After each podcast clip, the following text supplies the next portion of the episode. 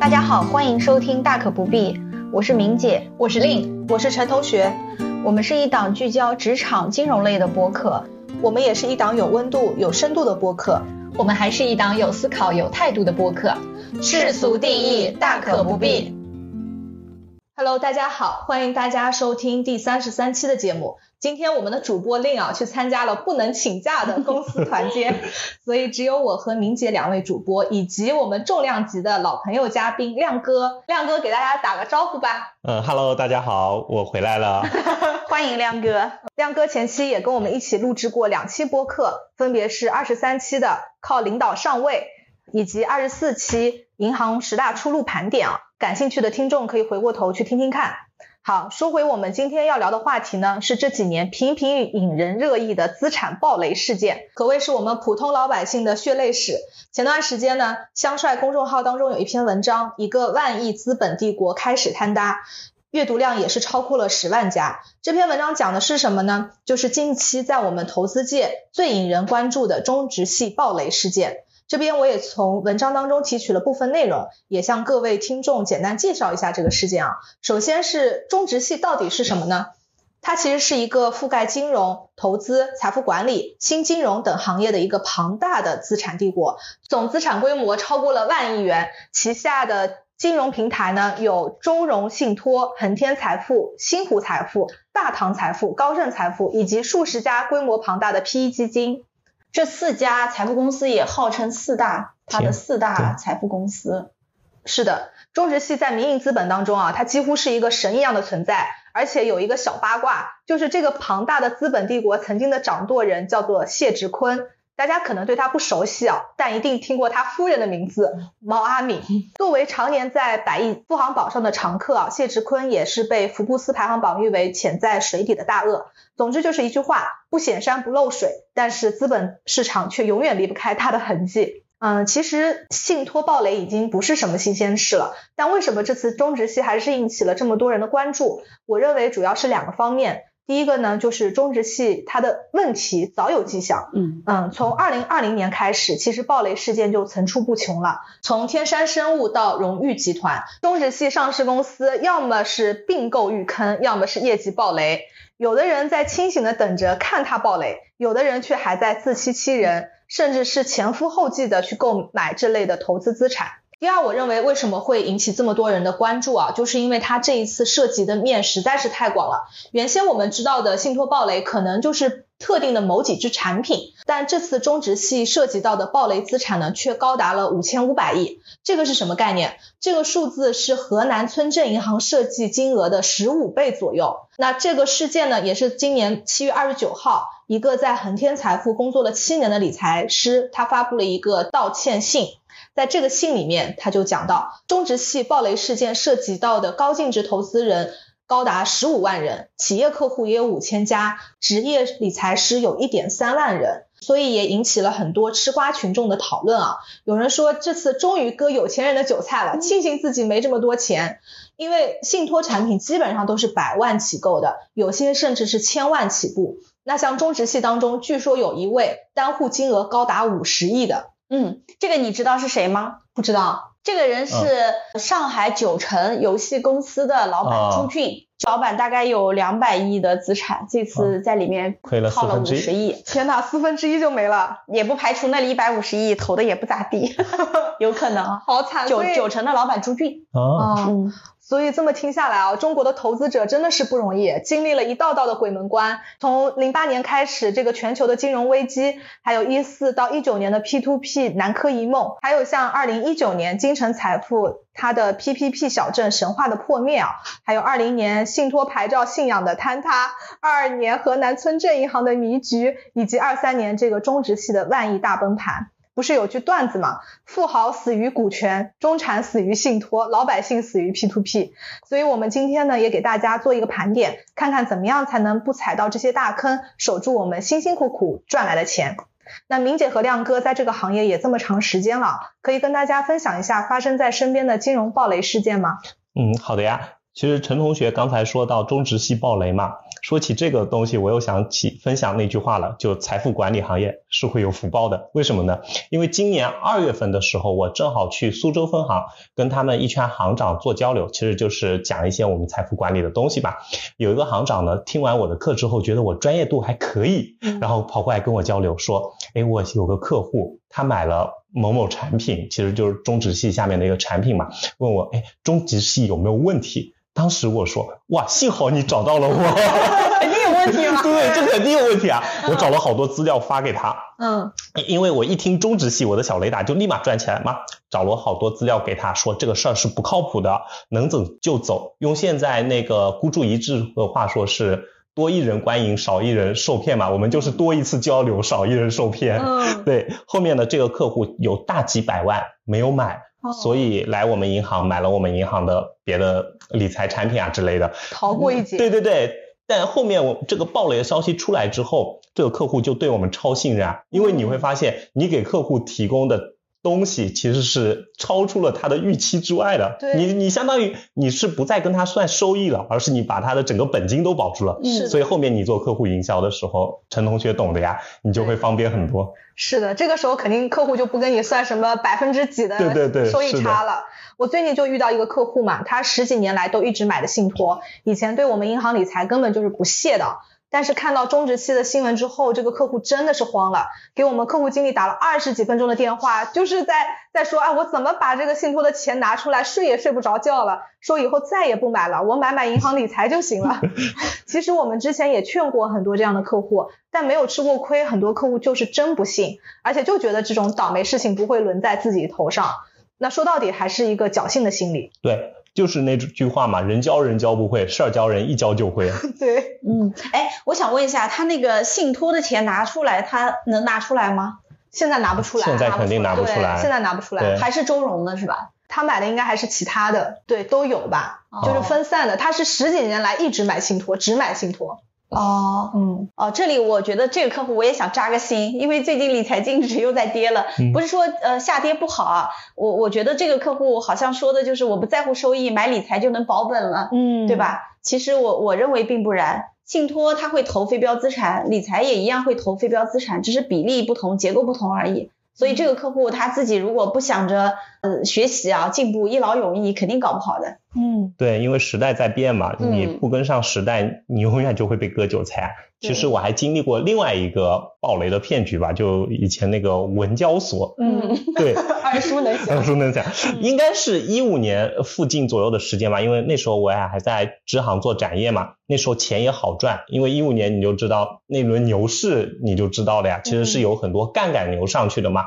那时候大家也热衷于上杠杆，当时有一天呢，我有个同事很神秘的跑过来和我说，方亮，我有个项目和打新股一样，你只要钱放进去就能赚。你看我买的这个新的钱币，从两百块钱现在已经变到了两千块钱，涨了整整十倍。我当时呢就直接目瞪口呆了，因为从我的直觉里面判断这个东西是不合理的，哪有什么东西一上来就能赚十倍的？那我就想起了马克思在《资本论》中说过的嘛，如果有百分之二十的利润，资本蠢蠢欲动；百分之五十利润，资本就会冒险；百分之一百的利润就。敢于冒绞手的危险，如果有百分之三百的利润，那资本就敢践踏人间一切的法律。所以我当时在想，你这个还不止百分之三百，你这个是百分之一千，对你这个是提着脑袋脑袋别在裤腰带上去干活的呀。所以用那个我们现在话说嘛，就中国最赚钱的项目，现在要么在缅北你去搞诈骗，要么就是在刑法里你去套一套。我估计。有很多我那个朋友，最后啊，他肯定是上当受骗了。他的那些上线，也许就是那种拉人头的，把他骗到这个局里面的。因为上线的那个其实是我的前同事，就他从呃我以前的银行离职了之后去搞这个文交所，后面我再也没见过这个人。另外一个还跟大家再分享一个故事，就一五年的时候，也有很多客户来问我说，哎，这个电影项目我能不能投？当时整个互联网加我印象里很火嘛，就是互联网加什么，互联网加什么。他当时有一个互联网加传媒，当时传媒这些也都刚起来嘛。然后我那个客户就拿着一个什么影片，具体哪个影片我忘了，就问我这个能不能投。其实，在我的印象里面，电影是一个很差的生意。就这个商业模式就不好，然后我跟他说，其实你投这些传媒公司啊，或者投这些发行片的公司，天然不是一门好生意。为什么这么说呢？因为电影是吃爆款的，嗯，然后它的核心要素在演员，而不是你的发行商。嗯然后我劝了劝我那个客户，后面反正应该也被我劝动了吧？对，所以就后面他也没投。又救了一个人。对，亮亮哥是有福报的。功德加一，功德加一，又来了。加一对。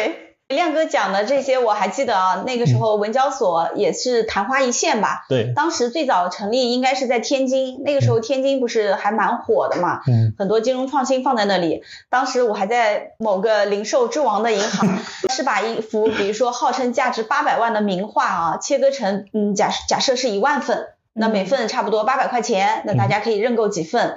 如果后续这幅画的价值上涨了，或者市场需求比较大，那你的投资也会上涨。当时我前前司一一直走在业务创新的前沿，所以像我们这帮客户经理还帮天津文交所卖出过，好像叫《千里江山图 》这个名字的画。呃，所幸基本上投资比较少，比如说对身家上亿的客户拿出几万块钱来试水，全损了也没有关系。但是这类艺术品标的的非标投资其实没有什么流动性，也没有什么公允价值，所以很快呢就销声匿迹了。再说起电影投资，我也有切身体会，因为当时我就有同事啊去了杭州一家做电影股权投资的机构，呃，做的还挺火的。那个时候这家机构还跟我的前前司一起发行过很多期产品，号称名股实债。所以客户买的呃也很踊跃吧，卖给普通的高净值客户。后来呢，影视剧它就刚才亮哥说的不是个好生意，影视剧的投资呃因为广电接管严格了嘛，影视剧拍出来不能上映的比例越来越大。对。呃，这家公司呢也就倒闭了。对，艺人塌房的风险也越来越大。啊，对是的，呃，我这个同事呢是个女孩子啊，还蛮有责任心的，她就一直坚守在那家公司处理客户投后的一些法律纠纷，客户就天天去闹啊，去哭。后来差不多整个快五年吧，她就也没有干别的事情，也没有什么收入，他好好的职业生涯就搞没了。他当时也是名校的研究生，有点可惜啊。嗯，对。其实想想，客户也真的是不容易啊，而且这么多高智商的人想出了这么多新奇的玩法，然后老百姓真的又搞不清楚，所以这到底是业务创新还是骗局呢？是吧？对，确实，我记得二零一四年 P to P 刚开始的时候啊，确实是作为金融创新、普惠金融的，造福中小企业，还有老百姓，呃，投资收益也比较高，是整个是金融向善的代表作。亮哥还记不记得？记得记得。嗯，我作为老银行也是全程经历，甚至参与了那个眼见他起高楼，眼见他宴宾客，眼见他楼塌了的过程。嗯，呃，我查了一下资料，其实 P to P 起步是在二零零七年，我也没想到会这么早。对，是有点早了。对，当时呢，在国内成立最早的一家叫拍拍贷的公司，但是那个时候大家都没听说过，对不对？所以直到二零一四年，P to P 才大肆席卷而来。那这些年发生了什么呢？这一年呢，其实是移动互联网大爆发的一年。阿里啊、腾讯啊这些互联网公司，他们就把所谓的流量啊、用户需求啊、用户体验玩到极致。所以这一年呢，就是互联网金融也是大爆发的一年。嗯，一四年那个时候我还在大四，印象最深的就是同学们把钱都放在了余额宝，说一万块钱一天能有一块钱的收益。对，那时候余额宝收益还高嘛。对然后其实当时余额宝，我印象里对他印象最深的时候，其实是在一三年。一三年那时候正好在闹钱荒，就一三年的六月份吧，在闹钱荒，所以余额宝收益标的很高，我们很多客户都把钱放进去了。我印象里我买过余额宝最高收益可能在百分之七左右。对，差不多，对差不多。对对，是的，那个时候各个媒体的大 V 不是也鼓吹吗？对对对你不理财，财不理你。对啊、就感觉你要再不做一些理财，大整个社会就抛弃你了。是的是的你的周围的人都有钱了，就你穷了，就对制造焦虑。所以那那些年的，大众创业、万众创新的风也很大，大家对未来都充满信心。最关键是监管也不是很严格。当时呢，我是在支行当分管零售的行长，所以那个时候我也算业务一线了。我有一位最大的客户啊，对我存款帮助非常大的贵人，他呢后来也去整了个 P to P。这个人呢是八三年的，嗯当时也就三十岁左右，对长得也很精神啊，小伙长得挺帅的，他的野心也特别大。呃每次就跟我说起自己的业务版图啊，怎么引流啊，怎么风控啊，他眼里都充满了光。呃，哎，那还说起如何风控，其实 P to P 最后它的风控出了大问题啊，很多出问题的那些 P to P。对你听我说，他的风控呢，从他的角度其实是有的，比如说他想放贷给你对，他就通过整个互联网的一些数据。你在啊互联网上，支付宝的数据啊，你的微信的数据，来嗯考察你这个人对到底有没有风险，这是一种，这个是他的风控。另外呢，出问题的大部分还是做资金池，就他拿这个钱没放给你，是的，对，他在手上。这种是会出问题的。你如果真贷这个人，这个人比如说是就是一个真实存贷人，信用分也还可以的，你贷的也不是大金额的，其实风险还是可控所以。他还是有风控的。对，那么后来呢，他也因为常州太小了嘛，他就搬去了上海，总部搬到了上海，那边也水大鱼大。我呢、嗯也去了分行，也不直接营销业务了，慢慢我们就淡了，因为大家也都挺忙的，他也没空理我。结果前两天我在百度新闻上看到他被判了无期，所以难怪之前其实我也挺惦记他的，我给他发微信问情况，他都没给我回复。但我其实心里还是挺难过的啊，因为他对我帮助很大嘛。嗯但是怪谁呢？他毕竟也害了很多老百姓血本无归。那个时候创业的热潮也席卷到我的身上，也有人来找我一起创业去干 P to P。这个是一条不归路啊。对我当时呢也真的参与过啊，嗯我们开了一些会，参与过怎么设立呀、怎么去获客啊，嗯啊，我还跟我的合伙人呃双双携手去工商管理局 咨询怎么领牌照。嗯当时呢，我就发现了一件很诡异的事情，是什么呢？因为 P to P 在我心目中它不是金融产品嘛，对吧？对不是投融资嘛，嗯呃但是当时注册的主体呢都是科技公司，啊，对吧？因为它是创互新，联网，对，对你的名字都叫科技公司，它不叫金融，嗯，而且呢，它就不归银监，也不归证监什么监管，对对，没有人监管它，它的监管呢是归口在工商管理局的。那我们哦都知道工商管理局那个时候的工商管理局嘛，对吧？他能管什么呢？他只要管你按照规定注册登记了，按照规定纳税了。就可以了。那具体的业务你做什么，其实是没有人管你的。还有一些地方金融办呢，为了当地的一些这个金融的活跃度，还是很踊跃的支持这样的创新，是不是很吓人？是的，嗯，后来我没做，开了几次会以后啊，为什么呢？因为我毕竟野心也没那么大，再就是他需要投钱的生意，我是不做的。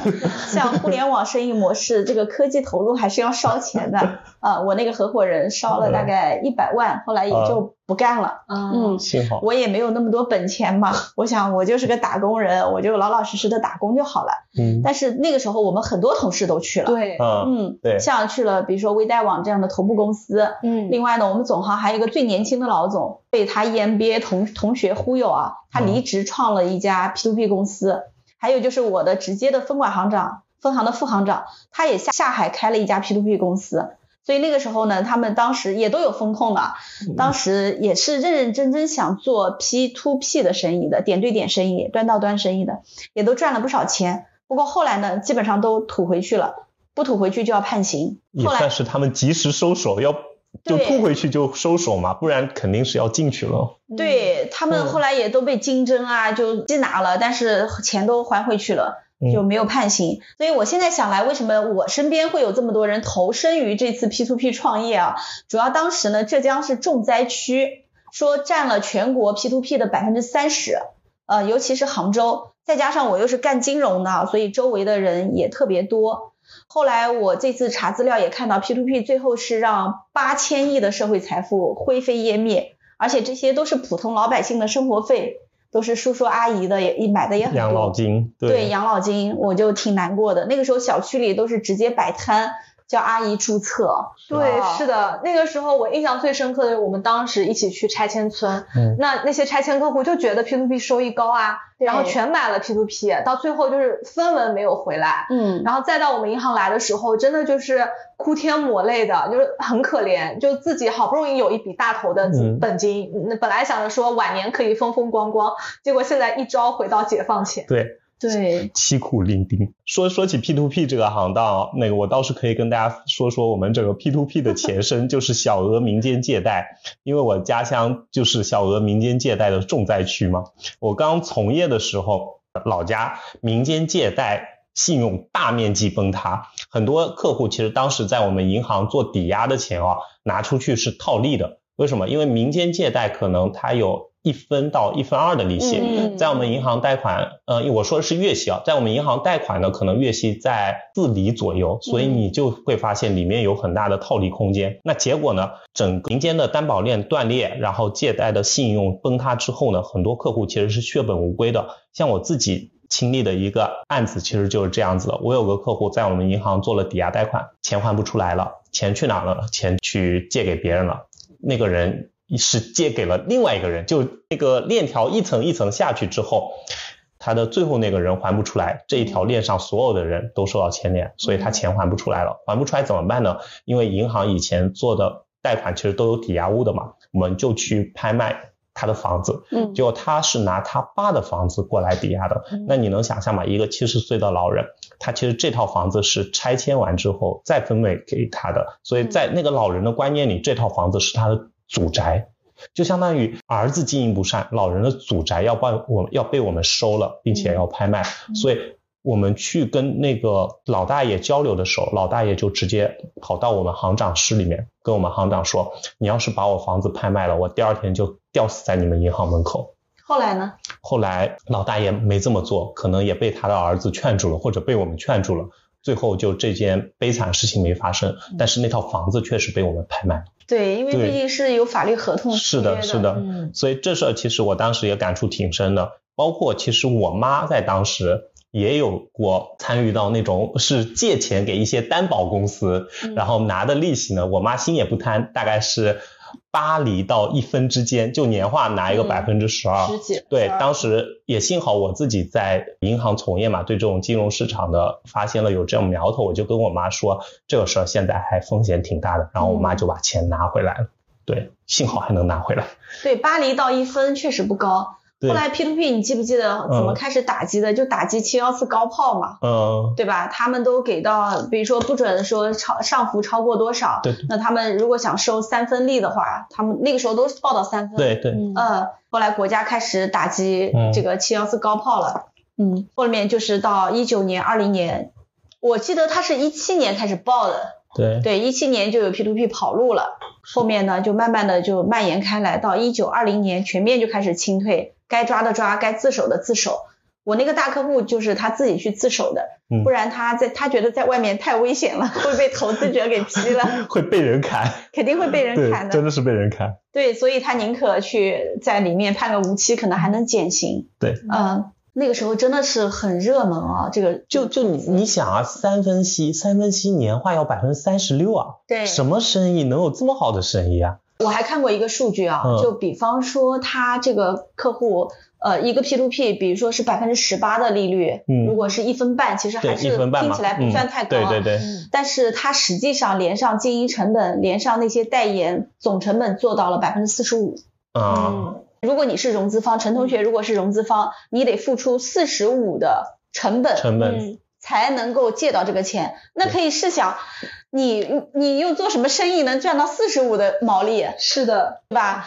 那个时候它的成本真的 P to P 的运营成本很高，一个是流量费用，一个是大 V 的代言费，还有一些明星的广告费，还有他们自己挥霍的费用就像易租宝当时不是也是个很大的案子吗？是的，是的，他就给他的总裁叫张敏，说是美女总裁，这个丁老板就给张敏送别墅，送很多套新加坡的房子，嗯呃，包包，他们整个美女好多美女都拿着巨贵的那种包包哎，，怎么现在感觉跟微商的套路有点像啊？就是从我们经营的角度，一个成本，呃，就如果大家自己做生意的话，你的成本投入跟你的利润率肯定是有一个比例才对的嘛。嗯。那你像有一些垄断生意，比如说像茅台，嗯。然后像那个女烟对烟草，还有女人的茅台，嗯 医美。对医美之类的，可能它的利润率现在会高一点，对对不对？是的，但是你其他的一些行业都赚的是辛苦钱，哪有这么多可以赚垄断行业的钱的？你对的，呃，除了 P to P 以外啊，我还想讲一下金城财富的故事，这也是一个比较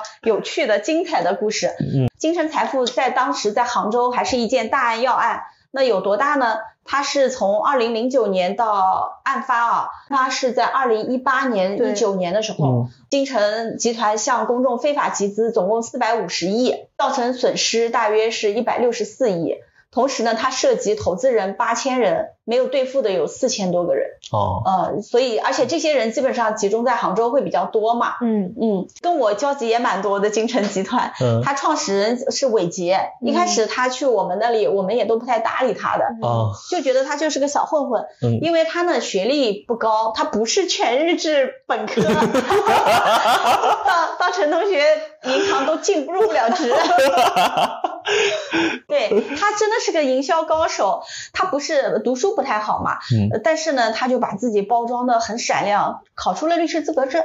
哦，那还挺励志的他。考出了，对考出了呢，他就说，哦，你看我放弃了律师这么好的工作，我为了大众这个财富啊，所以我成立了这家公司，我是有使命愿景的。啊，呃，很会包装，他把自己包装成中国金融行业十大领军人物，叫中国新型城镇化建设领军人物，华人商业领袖。哇，这个 title 好厉害。闪亮的是的，对他们还，京城当时还赞助了很多什么京城之夜那种演唱会。嗯在杭州呃声势很浩大，因为刚刚好那个时候我也在做财富管理嘛。这个伟杰同志也很好笑，他日常派头也很大。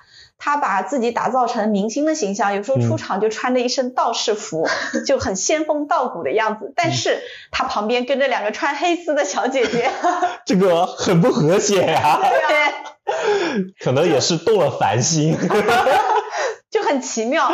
他就就说起来自己都是啊不忘初心，但其实烦心很重。嗯他们的职场公司职场，京城是有大厦的，嗯有买地盖楼的，他啊有大楼的，京城大楼，他的职场也很高大上。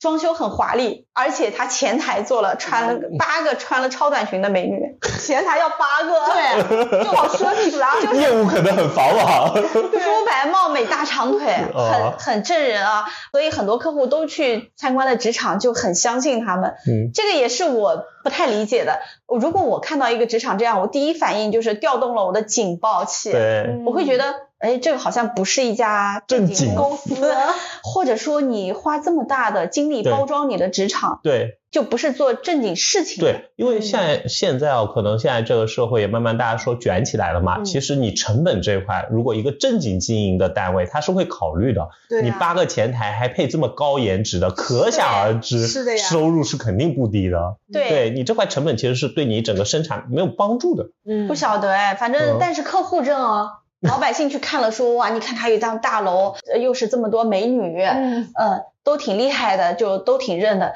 而且他还有一个好笑的段子，他穿衣服他就不亲自穿的，哦就 抖一抖。对，这个画面感好强啊！可能观众们听不到、看不到，但这个画面感真的好强。是的，抖抖肩膀，嗯就有人给他穿上去，还自己亲自唱歌在舞台上过他的明星瘾，非常孔雀的，他就是有明星梦的，嗯能感觉到。这个也是我这次查资料的时候看到有一些报道，嗯再加上之前也听说过这样的故事。嗯当时呢，因为我们不是在很有名的银行做理财经理嘛，所以他的招人力度很也非常大。我们每个理财师都被打电话问要不要去他们那里，收入很高，他给的收入很高，呃，比如说他是给到了百分之二的提成，哦那真的很那高真的很高，这真的很高。嗯是很高。那个时候呢，我们就有一个后台处理合同的小姑娘，外包的，嗯呃，话都讲不清楚的。她去了京城做理财师，这个小姑娘业务好的飞起。你天呐，你知道为什么好吗？因为她之前帮我们处理合同，合同上都有客客户信的信信息哦，所以她就凭着我们的客户信息，她就把这些客户拉到那边去买产品。产品嗯啊，嗯，不过这个小姑娘的加盟呢，倒是劝退了我们银行的同事，因为我们没有一个人说会想跟她做同事的。有一些客户就说啊，我在娜娜这里，她叫娜娜嘛，在娜娜这里买了产品什么什么的，我们就说那你能到期了赶紧退出吧。嗯但客户也会说哦，他们产品还蛮稳的，收益也都及时兑付。嗯那个时候还是比较早的。他的骗人的方式是什么呢？他叫 PPP 嘛，刚才讲的、嗯 PPP 小镇。呃，PPP 小镇就是他自己公司跟呃政府一起联合代建建一个小镇，联合运营，最后呢，就像亮哥说的，再把它还给政府。政府对但是前些年的运营权是在他这里的。是的那华夏幸福其实不是也做了一些这样对对的类似的地产项目吗 PPP 有挺多的，很多环保行业啊，其实都是这种模式。长周期的嘛，嗯对呃，政府给一些许可，然后资金两方面都出，所以呢，金城也是做这个 PPP 生意。那你想，老百姓其实肯定不懂 PPP 的，他为什么要买呢？是吧？他都嗯懂都不懂，对，那他就是挺有本事的。刚才说了，他很会包装嘛，嗯他就拿了他跟政府签的合同。哦去募资，说、嗯你看我跟政府都签好合同了，呃，政府会来兜底的。我这个合同项目需要八个亿、十个亿，给到你们百分之十二的年年化收益。那老百姓一看，哦，跟政府做生意，而且都有合同了，那我就去去去买，对吧？嗯但事实是什么呢？他其实总共真的签的真实的合同可能不超过十个，嗯，总共真实的建了项目的就可能刚才讲了四百多亿的项目里面，资金里面就八十亿，啊，哦，剩下全是骗人的，剩下全是拿到放到一个资金池里面自己玩的，估计就是，嗯，嗯，就个包包养美女啊，或者是。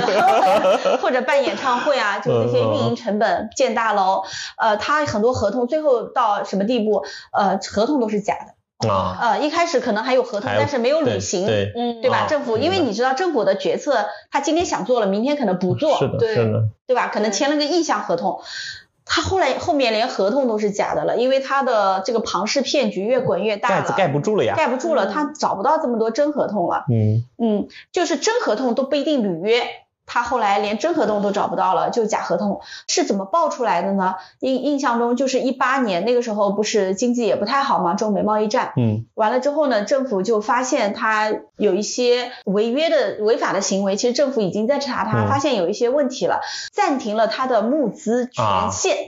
哦，那就这就断了，链条滚不下去了呀，对，庞氏骗局都是这样子的，对不对？对，都是一模一样的故事。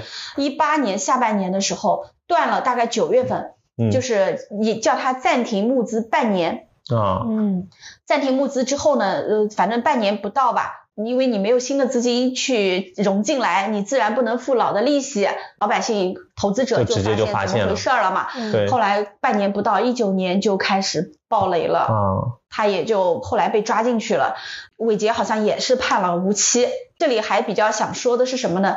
当时我们不是没有去这家公司嘛，因为我们不屑于与娜娜为伍。但是这家公司呢，真的招了很多外资行的理财师。呃，啊，外资行的人他是叫抱团跳槽的，嗯他们有这个习惯。嗯，所以当时呢，有一些外资行的 team leader 跳到了京城当高管，呃就招了很多外资行理财师。我不知道他们怎么想的，他们就过去了，过去了。结果我在判决书上看到好多好多人的名字，嗯，这些人全被判了，就是这些理财师全被判了，对呀，好哦可怜啊，职业生涯都到此结束了。对，对锒铛入狱。啊，啊、不光是吐出了他的赚的入工资佣金，嗯嗯，呃，人自己也被判了。但是我也想说，我们的娜娜、嗯虽然看起来话也不会讲，她逃出了。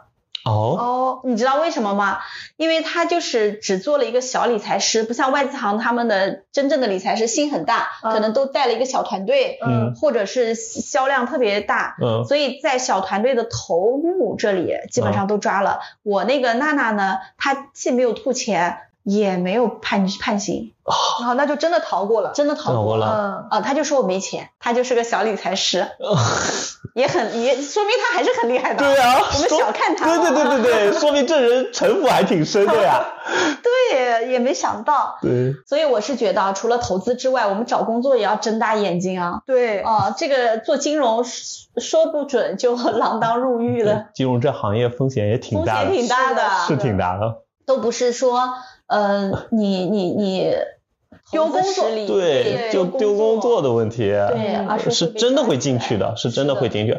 而且金融这一行其实面临的风险还有一部分是外面诱惑的风险对，因为你常年跟钱打交道嘛，其实有很多诱惑的机会。对，我印象里，就在我做那个贷款，就做信贷的时候，嗯其实有很多客户会来找到我。对，是的他们会给我允诺什么？你这笔钱贷出来之后，我给给你你多少的返点，对或者是给我塞各种各样的卡之类的。对，因为那个时候就我们刚从业的时候，那个时候不像现在的银行，就买方和卖方的关系，其实我们跟客户是朝有南做的对，是有点反过来的。所以当时嗯客户会给你很多东西，那有些人如果把持不住的话，那你其实也会容易进去。对，嗯，好的，刚才明姐跟亮哥也介绍了我们前期发生过的一些暴雷事件啊。那这一次中植系它为什么会爆呢？是什么原因造成了它的这么大规模的暴雷？亮哥跟大家介绍一下。嗯，其实我当时那个为了和这个客户交流嘛，我也去网上查了一些资料。其实中植系很多产品它是通过金交所备案发行的，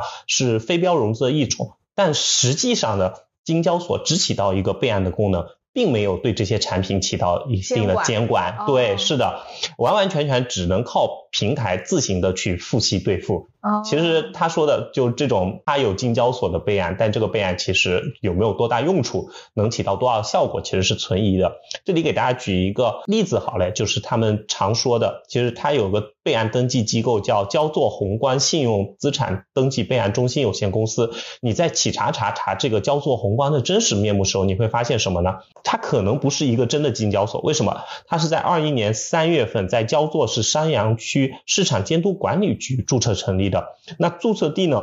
是河南省焦作市山阳区义兴街道五号院，注册资本五千万，实缴资本为零。二零二二年年报显示员工人数为一，所以这大概率走的可能就是非法集资这条线了。嗯，典型的假金交。对，就假金交、伪金交所。嗯嗯哦，我接着亮哥的讲的这个故事啊，我也想介绍一下为什么后来中中植系走金交所。嗯其实之前是金交所对大家还是蛮陌生的，普通老百姓也不懂什么这金交所啊什么的。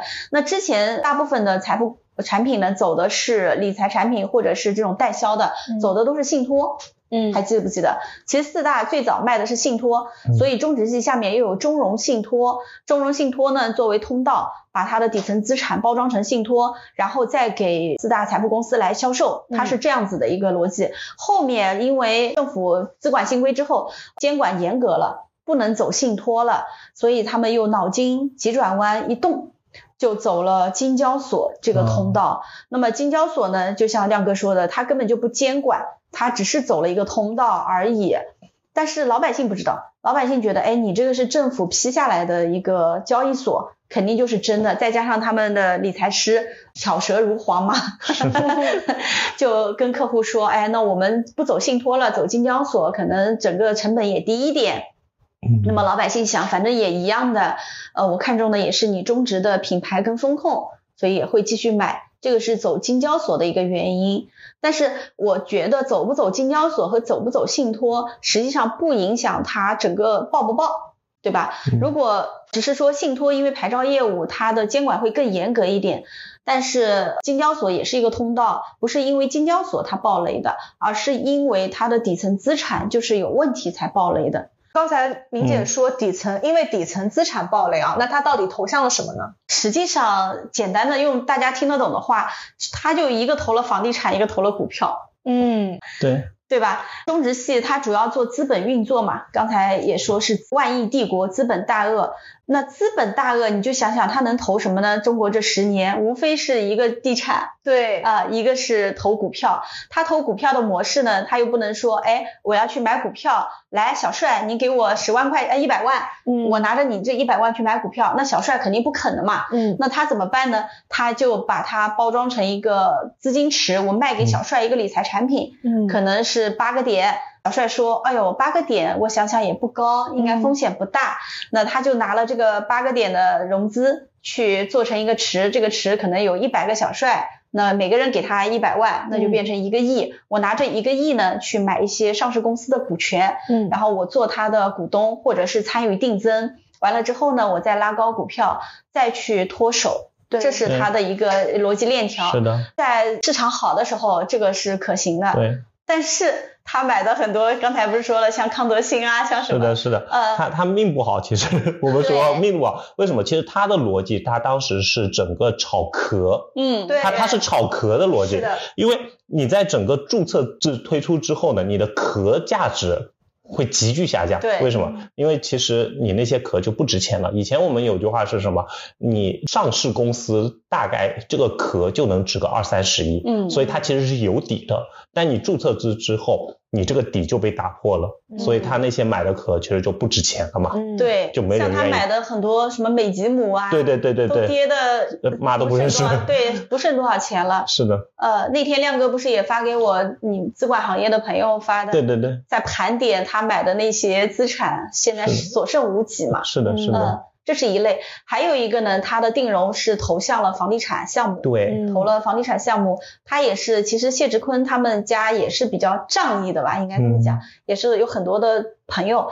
那么他们就比如说这家地产公司遇到了困难的时候，他也是愿意出手相救的。嗯，但是这个时候其实坑的是老百姓的钱，因为他的项目可能会烂尾啊，可能是卖不掉啊，或者是怎么样，整个房地产市场也不好。对。对，啊，所以他这些投资也是失败的。我觉得关键他资金池基本上是投房地产项目跟股市的壳嘛，那这两个双重打击之下是的，他可能就缓不过来了。对，嗯，所以这些无非是迟报跟早报的问题而已。对，嗯呃，而且它是注定要报。他们有一个民间的说法啊，不一嗯定准确，道听途说，只是政府选择了让它二三年报。个时间，呃，本身实际上可以更早，啊但是政府要一个一个报出来，所以把它选择了在二三年这个时候报出来。哦，嗯，毕竟前面两年报的地产项目也比较太多了。对，再加上疫情嘛。对，嗯，其实我们刚才这样几个故事下来啊，从 P2P 暴雷，再到 PPP 小镇，再到这一次的中植事件，我们可以看到它为什么暴雷，它的暴雷的底层逻辑其实是类似的，都是一种庞氏的暴雷。所以对于我们老百姓来讲呢，现在真的是投资的艰难期，大家也不要想着一夜暴富了。就像之前银保监郭书记在第十届的陆家嘴论坛上发表过啊，高收益意味着高风险，收益超过百分之六的就要打问号，超过百分之八的就很危险，超过百分之十以上的就要准备损失全部本金。那我们老百姓到底该做什么呢？我们且听下期分解。今天我们就到这里啦，拜拜。拜拜。